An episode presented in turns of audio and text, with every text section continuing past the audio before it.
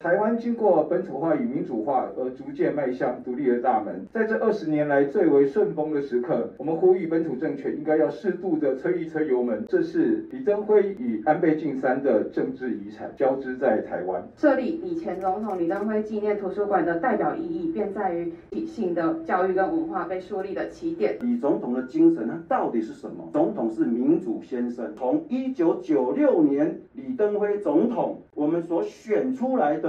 第一任总统，我们台湾也因此改变了路线。安倍总理其实遗留给世人最重要的资产，就是他战略发展的这个架构。